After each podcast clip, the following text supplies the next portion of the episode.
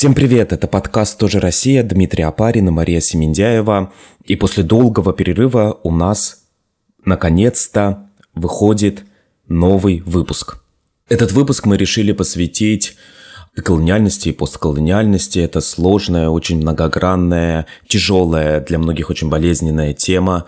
Тема, которая так или иначе каждый раз вырастала в каждом из наших выпусков. В конце концов, мы решили наконец-то о ней поговорить более прицеленно.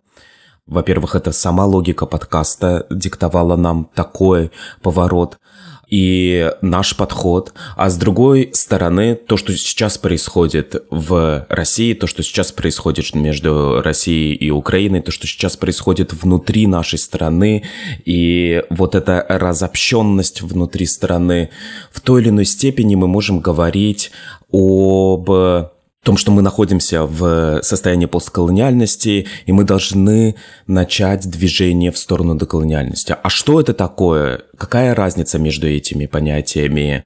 Как это может быть применимо к России? Как это может быть применимо к странам Центральной Азии и в первую очередь Казахстану? Потому что наш гость из Казахстана, мы поговорим в этом выпуске.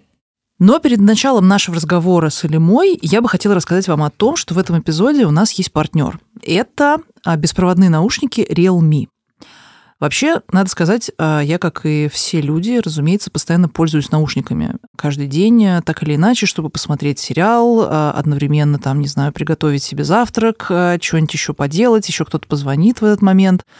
Вообще я мать младенца, так что мне очень важно, чтобы можно было в одно ухо себе что-нибудь вставить, другим ухом слышать, что она там делает. Наушники выбираешь всегда э, как-то долго и с умом, потому что очень важно, чтобы было хорошо слышно в шумном месте, но чтобы параллельно не было прям совсем отсечения звуков. То есть, короче, это на самом деле довольно нетривиальная задача. И вот наушники Realme, которые решили поддержать этот наш выпуск, в принципе, по-моему, вполне справляются со своей задачей. Я не знаю, а, мне понравилось очень, потому что у них есть несколько режимов. Один режим, который полностью убирает звуки, Второй режим такой более, более называется transparent noise, и он такой как бы шумы слышны, но немножко приглушены. И это, правда, очень удобно. То есть ты, с одной стороны, классно все слышишь, музыку, но с другой стороны, ты слышишь, что происходит вокруг. Вообще, в этой линейке у Realme есть много разнообразных классных моделей, но в данном случае хочется сказать про две. Air, Realme Buds Air 3 и Realme Buds Q2S. Это обе модели, у которых есть активное шумоподавление на своем опыте могу сказать, правда, в очень шумном месте, типа в метро, все гениально слышно, и еще очень удобно переключать между разными режимами шумоподавления буквально одним нажатием. Еще иногда бывает, например, вот вы с кем-то созваниваетесь по, Zoom и даете этому человеку второй наушник. И вот если в наушниках только один микрофон, то будет слышно только то, что вы говорите или другой человек. А в этих наушниках, в каждом наушнике есть по микрофону, и это очень удобно. Плюс, если вы в одиночестве с кем-то созваниваетесь, то все равно вы говорите как бы в два микрофона, и вас гораздо лучше слышно, чем если вы говорите в один, разумеется. Узнать все подробности и выбрать те наушники, которые вам подойдут, можно по ссылке в описании эпизода.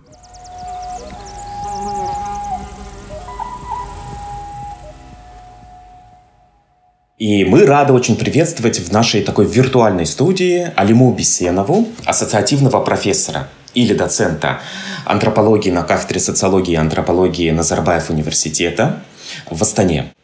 Алима, давайте с вами, наверное, разберемся сначала в какой-то терминологии. Давайте, наверное, начнем с колониализма, да? Э, это такая историческая формация, да, э, в новом времени, которая существовала после великих географических открытий, да? Новый период э, в истории европейских империй, когда многие европейские империи имели колонии. Наверное, эпоха колониализма заканчивается после Второй мировой войны, это вот бандун процесс, да, когда все эти движения э, национально-освободительные и антиколониальные в Африке и Юго-Восточной Азии и на Карибах. И вот тогда уже, наверное, э, появляются какие-то постколониальные мыслители, которые уже сами не пережили колониализм, они находятся в таком уже постколониальном состоянии, но они размышляют о том, что вот что значит иметь это наследие, да, вот, допустим, а, Франц Фанон, то есть он свободный человек, который живет во Франции, но он как бы живет с этим наследием, да, и он постоянно это психологизирует, думает о том, что значит иметь такое наследие, как э, ты живешь, когда пытаешься избавиться от своего акцента, от своего языка, ненавидишь себя или там смотришь на себя глазами белого человека. Простите, а вот вы, вы упоминаете, это, это исследователь? Франц Фанон, да, да, это автор книги «Черные лица, белые маски». Угу, угу. Угу.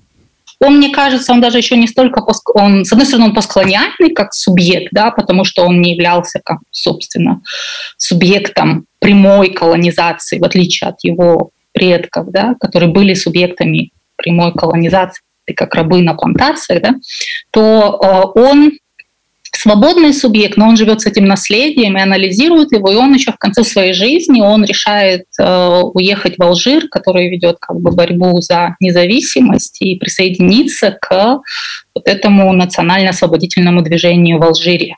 То есть мы говорим о постколониальности как о какой-то таком фоновом состоянии.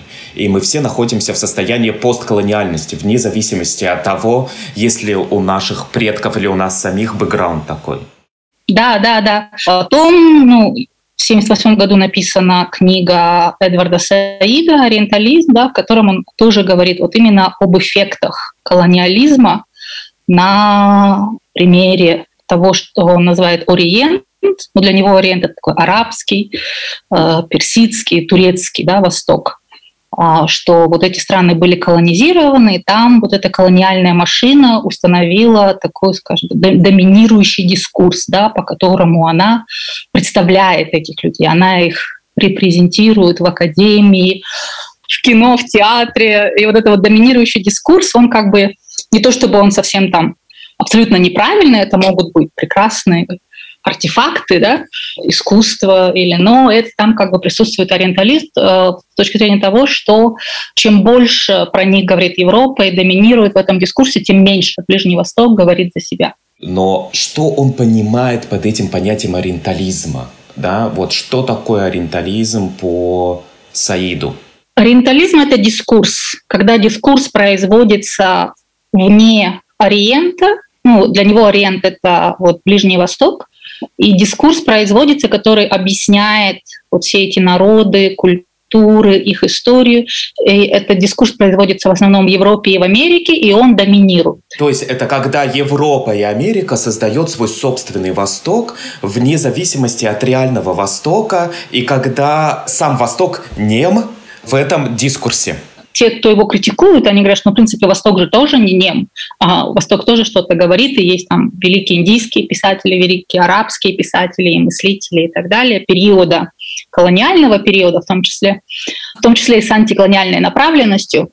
А, но вот что Саид говорит о ориентализме, это то, что этот дискурс доминируют над вот тем дискурсом, который производит Восток о себе, и Восток как бы предоставлен для вот этого дискурса. Допустим, американские студенты, они могут читать про любую часть света, да, и представить, что они туда могут поехать, и в Африку, и в Полинезию, и им все это нравится, им кажется, что мир открыт. Да? Вот я, когда я читаю антропологию в Казахстане, допустим, для казахстанских студентов мир не представляется таким открытым. Да?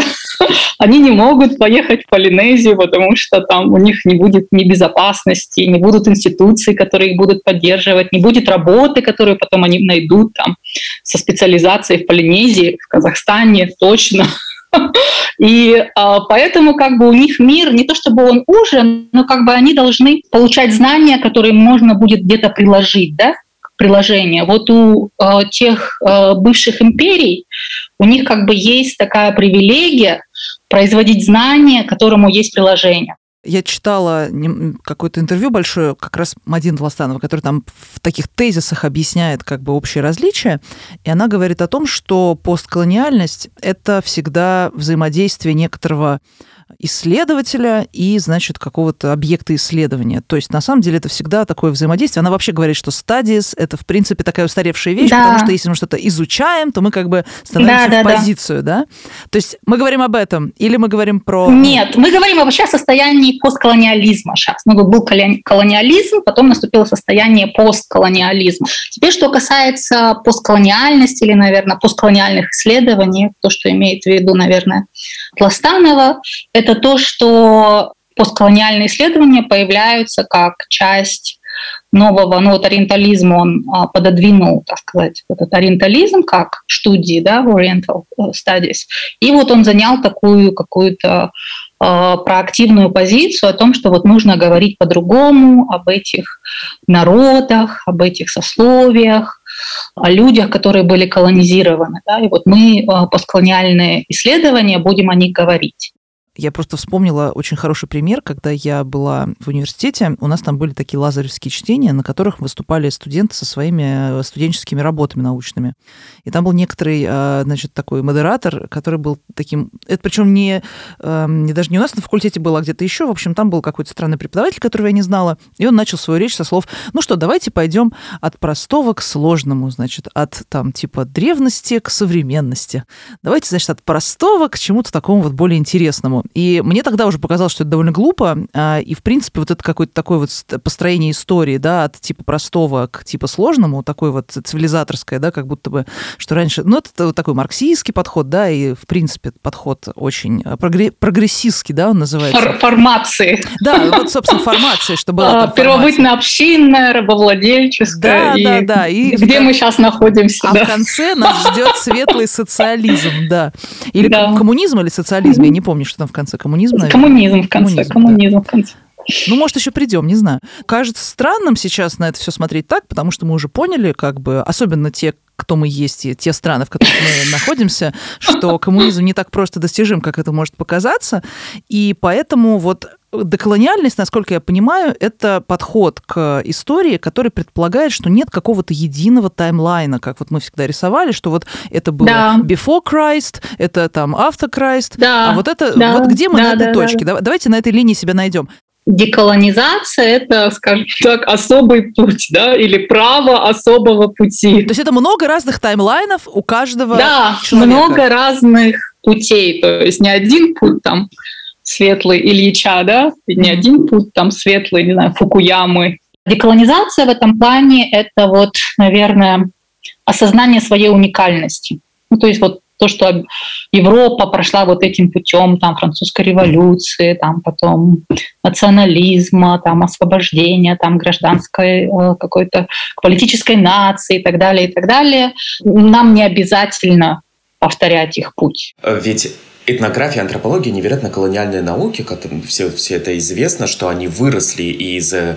каких-то необходимостей да, и потребностей империи и так далее, но они выросли как раз вот именно из вот эта предоставленность Африки, предоставленность э, Океании, предоставленность э, еще каких-то других регионов, вот они тебе предоставлены, Средней Азии, ты, пожалуйста, поезжай их изучай, смотри, и вот то, что Маша говорит об этом линейном развитии, ведь, а, например, например, британская этнография конца 19 века, она тоже очень прогрессистская, тоже очень эволюционистская. И когда вершина эволюционизма оказывается не э, наш случай социализм, а, например, викторианская Англия.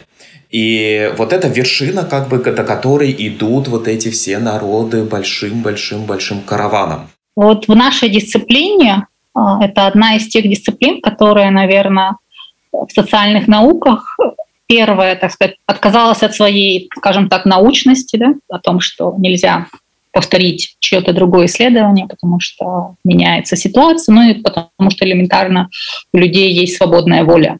И мне кажется, она прошла вот этот постколониальный поворот и рефлексивный поворот.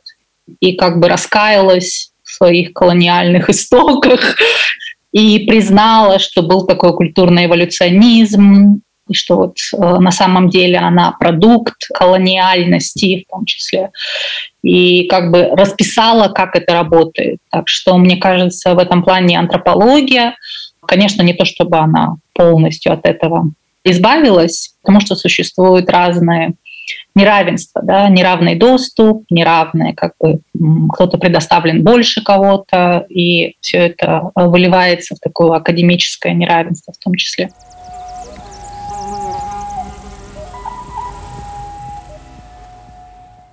Если перейти к тому, что у нас прям вот у самих немножко болит, вот если поговорить про Россию. Для совсем не сведущего человека, тем не менее, является довольно очевидной мыслью о том, что у России не было так называемых как бы колоний, как в Африке колоний, да, или там э, в, в Америке. То есть Россия не похожа в этом смысле была как империя на другие империи. И была вот знаменитая книжка про внутреннюю колонизацию. Россия тоже занималась колонизацией, но она была какая-то странная. Какие отношения связывали так называемую метрополию с так называемыми колониями? Э, мы же, допустим, читаем русскую этнографию, начиная с XIX века, да, и там просто открываешь, допустим, читаешь Левшина, описание киргизско-исадских орд и степей, и, ну, и там, допустим, описание да, казахи, народ тюрко-монгольского происхождения, их мужчины вот выглядят так-то.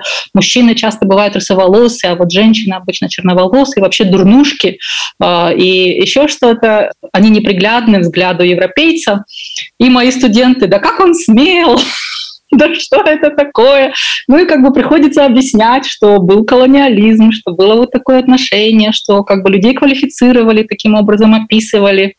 И вот это существует, как бы это особенно в этнографии э, русской XIX века касательно Центральной Азии. Это вот прям как-то надо объяснять, надо интерпретировать, что это, э, что это было, да, как люди так писали а что касается необычности Российской империи, конечно, первая необычность то, что это была империя наземная, ты не мог как бы приплыть куда-то, где ты никого не знал и тебя не знали. То есть, скорее всего, как бы куда ты шел, ты более-менее что-то слышал, и там были какие-то твои соседи, которых ты как бы знал, да, наверное, каким-то образом, или слышал о них, или что-то у тебя было представление. То, что в какой-то момент, ну вот когда Россия стала вставать на путь, скажем так, ну или стала имитировать европейские э, э, державы, и вот тогда уже появилась эта колониальность, вот как бы расизм некоторые, это вот описание физических, антропологических свойств и так далее. И можно было представить казахов как, в кавычках, новый народ. Вот вы об этом, наверное, не слышали, но вот казахи — новый народ. Но, а, конечно, допустим, с точки зрения, наверное, даже 16 века казахи не были новым народом. То есть там была Кайсадская Орда, были ханы, были сношения, то есть как бы совсем... Ну, то есть вот происходит такой колониальность, вот это вот для меня происходит такая с чистого листа. Вот нет, вот есть только европейская история, а вот мы приехали, и вы а до нас здесь никого не было. Первооткрытие казахов произошло. В принципе, это до сих пор продолжается. В постсоветской даже российской антропологии мы читаем такие энциклопедические издания, типа кыргызы, таджики. Ну, то есть существует это, что вот надо описывать народы. Я очень рад, что мы перешли к России, Российской империи, потом и вообще к этому евразийскому пространству. То есть вот есть постколониальное состояние, в котором мы все находимся вне зависимости от того, в каком состоянии были наши предки, в каком состоянии находимся мы сами. Мы находимся в постколониальном состоянии. Но есть деколониальная мысль, деколониальный взгляд на вещи. Деколониальный взгляд на вещи — это твой выбор. Когда мы берем, берем идею Толстановой, то есть и это тот деколониальный взгляд, который дает возможность разным людям, разным группам, индивидам, не индивидам, коллективам и так далее иметь свои перспективы. Да, нет, это вот такая уникальность да, субъекта. Но это я называю так уникальностью субъекта по-своему. это вот такая деколонизация. И мне кажется, также есть в этом какая-то валоризация места, да, то есть вот мы не читаем историю там, не знаю, Евро... ну, есть же такая книга Europe and People Without History, да, то есть Европа и люди. Так, точно так же, наверное, в Российской Федерации это там история российского государства, да, но может быть кто-то, я не знаю, в Тобольске или еще где-нибудь в Сибири, да, может быть, он поставит себя в центр и скажет, а вот история Сибири, это не начинается там... С Ермака да, с арбитрарного разделения на Европу, Азию по Уральским горам и реке Урал. А мы тут сами себе как бы не думали, что мы Азия, мы тут сами себе были центром мира, пока вот не пришло вот это европейское мышление, которое сделало нас там за Уральской. Которое сделало периферией. Да, да, которое сделало нас периферией. Вот вы теперь периферия. И вот это вот постановка себя в центр, мне кажется, это очень такое освобождающее Э, действие, можно его назвать деколонизацией. По крайней мере, если это обращать к России, да, то это вот отказ от москвоцентричности, да, может быть, от европоцентричности России. И вот в регионах он есть. Ну, там, допустим, часто говорят, вот москвичи приехали, или там, ну, или когда вот были эти Башкортостане по поводу этих гор, ну вот Куштау и так далее. То есть это был такой э, деколониальный, это они говорят, ну вы же здесь не живете, вы не должны решать. Вот мы здесь живем, мы будем решать, что делать. Такая центричность, москвоцентричность, централизованность России мало кому нравится в России – москвичи тоже становятся заложниками э, вот этой всей ситуации. У нас тут много было разных гостей, с которыми мы так или иначе затрагивали этот вопрос. Например, э, очень был классный поворот э, от такой художницы Алисы Горшениной, которая сказала, почему есть такая номинация «Художники из регионов», а Москва что, не регион? Почему так вот такое разделение идет, где регионы, а где Москва? Что это вообще за, за странное деление, которое на самом деле супер колониальное. Если мы послушаем его, да, да это просто ведь да, да, метрополия да. и какие-то там периферийные э, значит, регионы регионы. Мне, знаете, еще вспомнился такой пример очень мне кажется, подходящий про опыт одной моей подруги, которая в детстве, ну, она старшая, и она в детстве читала советский букварь, где постоянно были примеры всякие, ну, и предложения какие-то. Там было все время что-то вроде, ну, вот там капель весенняя, что-то там еще. Она из Астрахани. И она вообще не представляет себе, что такое капель. И она, в принципе, это все читала, и ей было непонятно. То есть ей нужно было поставить себя на другое место для того, ей нужно было себя изменить, чтобы понимать, что написано в детском учебнике, блин, который написан для детей, которые должны учиться, да, э, ну, как бы познавать мир на каких-то знакомых примерах. И понятно, что никто из тех, кто писал этот учебник, не подумал про то, как будут люди в Астрахани его читать, или, я не знаю, немцы, э, или, я не знаю, кто еще. То есть люди, огромное количество людей, э, живущих в гигантской стране Советском Союзе, которые вообще как бы не все живут в центральной России.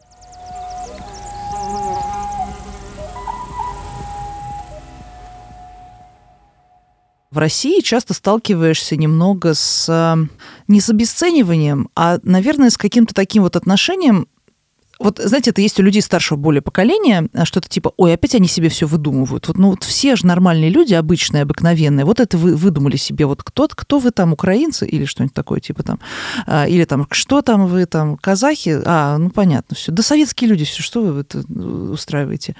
Это действительно огромная травма, лишение всех людей а, в огромной стране, да, какого-то вот этого опыта личной значимости. То есть говорить о том, что я э, из э, вот этого места, я из этой конкретной деревни. Для нас всегда было важно то-то и то-то. Это же все стирали, да, и заменяли это все каким-то да, совершенно другим. Да, заменяли это вот этими уч- учебниками. С чистого листа, да. Да, да, с чистого листа. Мы про вас лучше знаем, чем вы там про себя, да. да Мы вам сейчас да, в Сибири да, написали всю вашу историю, вы, пожалуйста, заучите и не повторяйте никаких ошибок. И вот э, это настолько все печально. Нам очень сложно, возможно, было там до каких-то да, событий, там, э, вот до 24 февраля, возможно, было тяжело как-то осознать, э, где пролегает эта граница и как вообще, на самом деле, мы глубоко погружены да, вот в этот э, мир 20 века, но оказалось, что это все все еще очень актуально вообще про идентичность и про то, кто ты, да, и как ты себя вообще ощущаешь.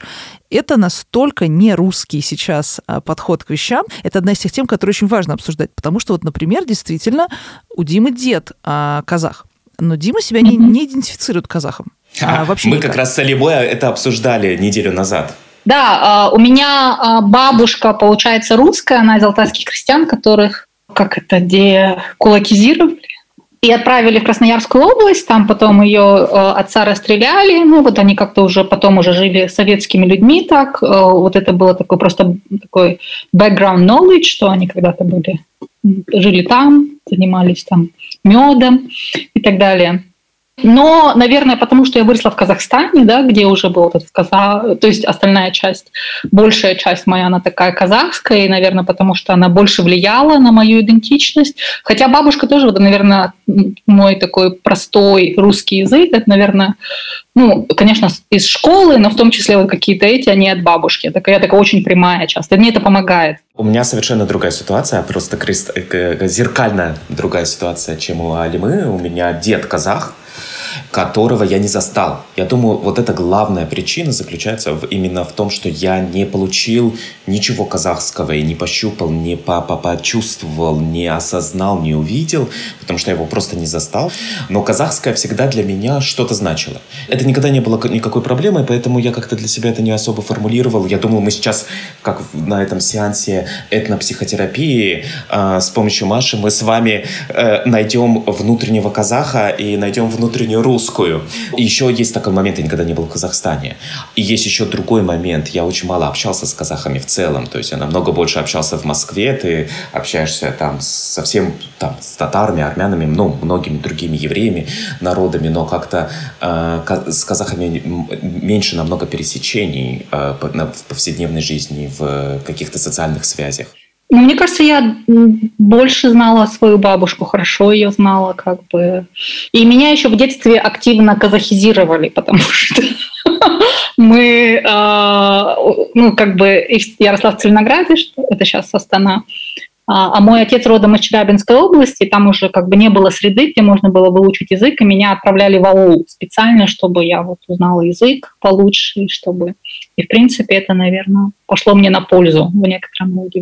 То есть уже в позднесоветский период был такой как бы постколониальный посыл у многих, ну, а, по крайней мере, числа интеллигенции, наверное. Получается, вот многие, как сказать, постколониальные, как сказать, grievances, какие-то беды, да, или претензии же многих народов именно вот в том, что язык пропал, да, у украинцев, там, у казахов частично.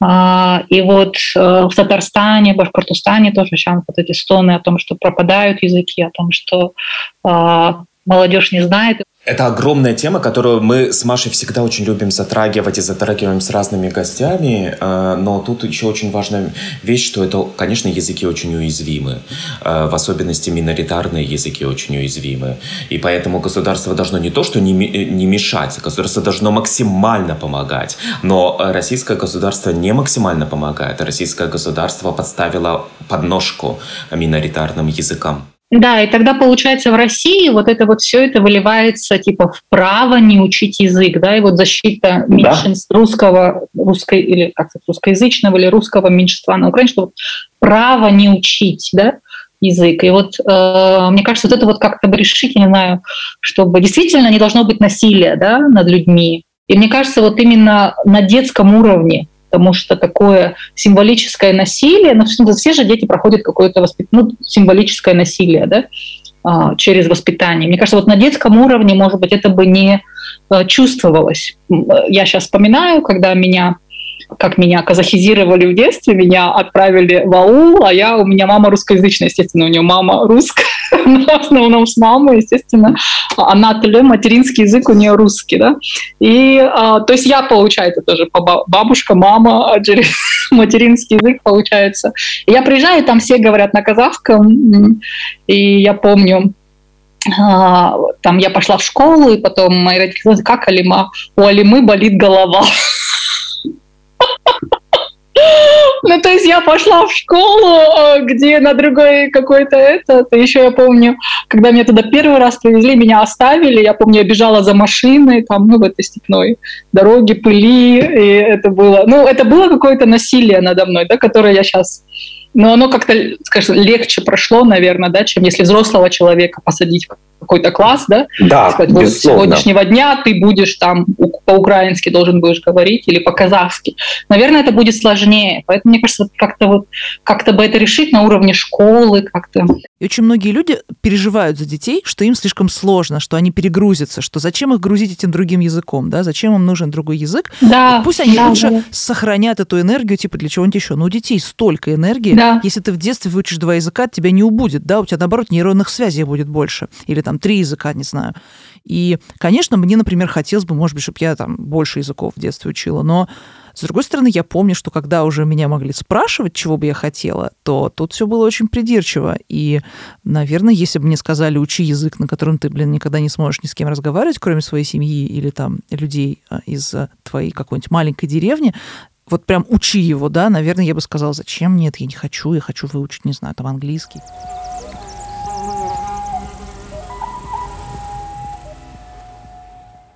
Давайте поговорим о Казахстане. Я думаю, что, наверное, о том, А вообще, как в Казахстане происходит, что сейчас происходит в Казахстане или происходило в Казахстане с национальным возрождением, с казахской идентичностью или казахстанской идентичностью? Какая разница между этими двумя идентичностями? И как они обе сейчас поживают? Если э, вернуться к нашей дискуссии о постколониальном, мне кажется, вот этот постколониальный момент возрождения культуры, он наступил уже в позднесоветском периоде, вот, когда меня в, 8, в начале 80-х отправляли а, в АУ, да, или и это началось вот э, в том же самом в России, с, а, в России вот э, было такое деревенская проза, да, о деревне, о жизни деревни, о том, как они, как, а, ну, допустим, тот же самый Федор Абрамов. Матера. Распутин. Расп... Деревенщики их называли, писатели-деревенщики. Нет, э, Матера не Распутина. Прощание с Матерой. Да, да, да, да. Прощание с Матерой, о том, вот как остров заливают, заливают кладбище, да, и э, бабушки там против, но их не слышат естественно. То есть они, наверное, их можно назвать субалтернами, потому что их не слышат, и они как бы между собой это рассказывают, как они... Прощание с матерой Распутин. Да, и они, да, между собой рассказывают, как все это плохо, как они не... И ты понимаешь, как бы то, что и там вот что четко показано, что модернизация это не всегда был такой светлый путь, да, люди что-то теряли, да, и теряли что-то конкретное, материальное, избы, самовары, землю, на этом острове, который заливают. И вот это вот, э, допустим, как ну вот мы думаем о коллективизации, там, о казахах, что там они не, не хотели хорошо жить, да, хотели жить в юртах, но у них же забирали их скот, да, у них же как бы у них забирали то, что было им дорого. И, э, то есть, естественно, они сопротивлялись. Естественно, для них это был э, шок, да, который они пережили. И вот, мне кажется, мы уже постколониальном моменте, на, на тот момент, конечно, люди не могли, наверное, вообще об этом думать, и это, людям надо было выживать, поэтому, допустим, говорят, а почему там, вот сейчас только об этом говорим, а почему, ну, мне кажется, вот моим бабушке и дедушке с казахской стороны, которые там выжили, и им, им, наверное, не до этого было там рефлексировать, или что-то. Им как бы надо было жить и выживать, и думать как бы о будущем, а не о том, что а, какой шок с ними случился и как а, а, вот, то, ну и в том числе моей бабушки с русской стороны, да, которая, в принципе, она держала это фоном, да, всегда, а так она была, а потом уже она стала говорить, ну вот мы тоже были на Алтае, у нас тоже все хорошо было там. А потом вот нас отправили, и мне там попал их, отправили на лесоповал, и ей попал осколок дерева в глаз, то есть у нее вытек глаз, ну, будучи для девушки это же вообще как бы страшно, скажем так. Но как бы они все это забыли, как или забыли, чтобы жить дальше, да.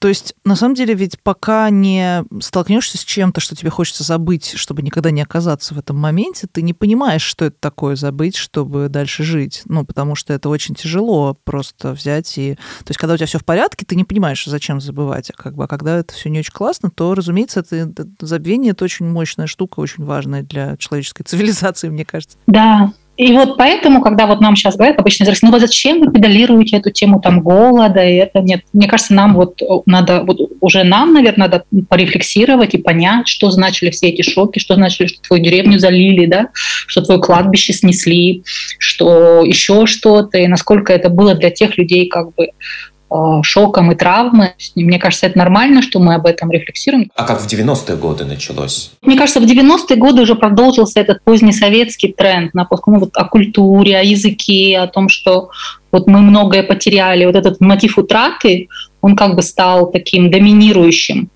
Причем это был такой э, процесс снизу, в том числе сильный, ну и сверху, конечно, через национализирующее государство, но как государство все-таки нация это же более такой конструкт, да, вот в этом, мне кажется. А вот пост, пост деколониальность, вот как мы обсудили, это все-таки больше о месте, да, о каком-то конкретном, и места разные, да, в том числе и в Казахстане. Казахстан очень большая страна, то есть у нас разные регионы и разные эти, они должны иметь свою собственную идентичность, а, я считаю. Вы видите, как меняет э, деколониальный взгляд вообще, скажем, э, какую-то интеллектуальную повестку в Казахстане? Я думаю, да. Допустим, многие вот эти иерархии языковые, многие же ну, до недавнего времени так считали. Что русские лучше? Что городские у нас это ну, такие городские лучше, чем аульные. А городские, соответственно, русскоязычные, в отличие от аульных? Личные, соответственно, получившие лучшее образование, соответственно, владеющие какими-то навыками. И это несмотря на то, что как бы в аулах тоже была советская власть, там были школы. Ну, естественно же, в советское время всегда было лучше в центре образования, там, в республиканском центре. И эти вот иерархии, они как бы остались. мне кажется, вот избавление от этих географических иерархий, чтобы мы... В этом плане, может быть, нам, вот, кстати, неплохо поучиться у таких стран, как Америка Германия, где не обязательно все определяется географией, да, и твоей близости к центру. Выплескиваются ли доколониальные разговоры за пределы академического в Казахстане? А, а, абсолютно, но вот, даже, э, вот тот же шок от речи Путина, да, 22-го, он сказал вот эту речь об Украине, да, как придуманной, или как он сказал, что вот ее создали, Украину активно. Ну, это такой, скажем так, можно реаль, э, такой радикальный конструктивизм. Да, вот Украину придумали, ее создали, ей подарили – и, и мне кажется, в Казахстане даже человек, который не будучи каким-то там ученым, он тоже может подумать, могут же сказать, что и меня придумали, и нам подарили, и меня сконструировали, что я не настоящий, а вот настоящее вот это вот, как бы э, такой страх, конечно, ну и шок, шок, наверное, прежде всего, вот, э, всего происходящего был сильный.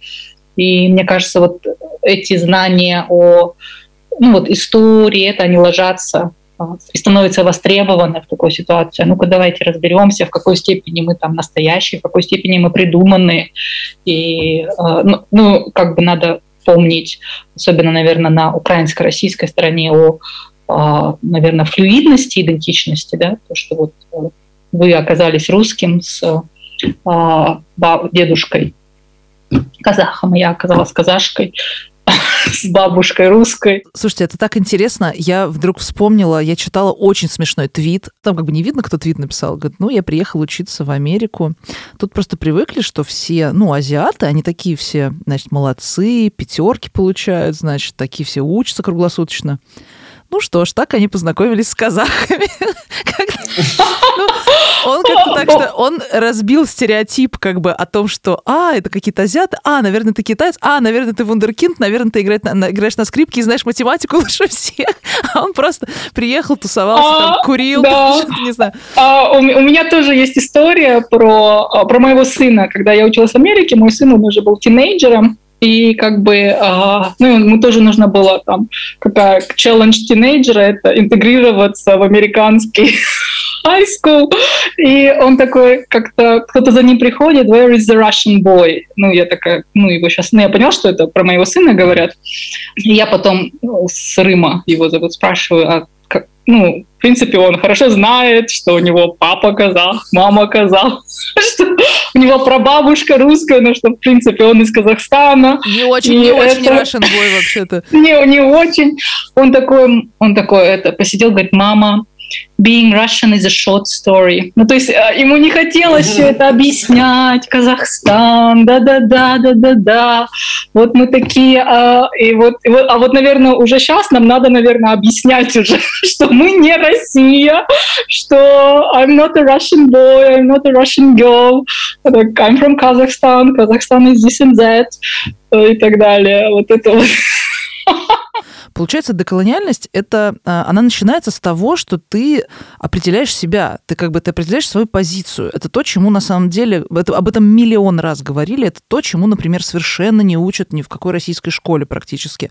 Это вообще отсутствует как дисциплина, да? Вот каково твое отношение? Ты прочитал, ты узнал, у тебя есть какое-то знание, да? Ты или там тебе тебе что-то передали родители, но ты можешь выбрать. Тебе не обязательно просто взять это все вместе, да, и потом с этим как-то разбираться, как с копной какого-то ненужного хлама. Ты можешь просто всегда выбрать. И ты, ты выбираешь, и с этого выбора начинается твоя идентичность. И уже тогда ты можешь из нее, исходя, там, да, делать какие-то выборы, там, и как страна целая, или там как человек. Но просто да. действительно деколониальность начинается с того, что ты выбираешь, и ты говоришь, я да. хочу, и как бы и мой выбор такой, и прошу его уважать. И это очень да, важно. Да. Это очень важно для нас всех э, как-то идти этим путем, мне кажется, это какая-то такая философия современности. Мы, кажется, повторили тезис Мадины Пластановой, деколонизация или это выбор.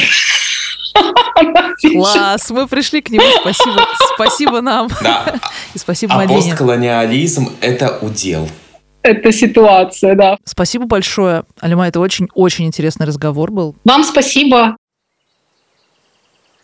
Спасибо, что слушали нас. Это был подкаст «Тоже Россия». Дмитрий Апарин и Мария Семендяева. В описании этого выпуска вы найдете ссылки на различные доколониальные постколониальные проекты и проекты об этих феноменах, если вам это интересно.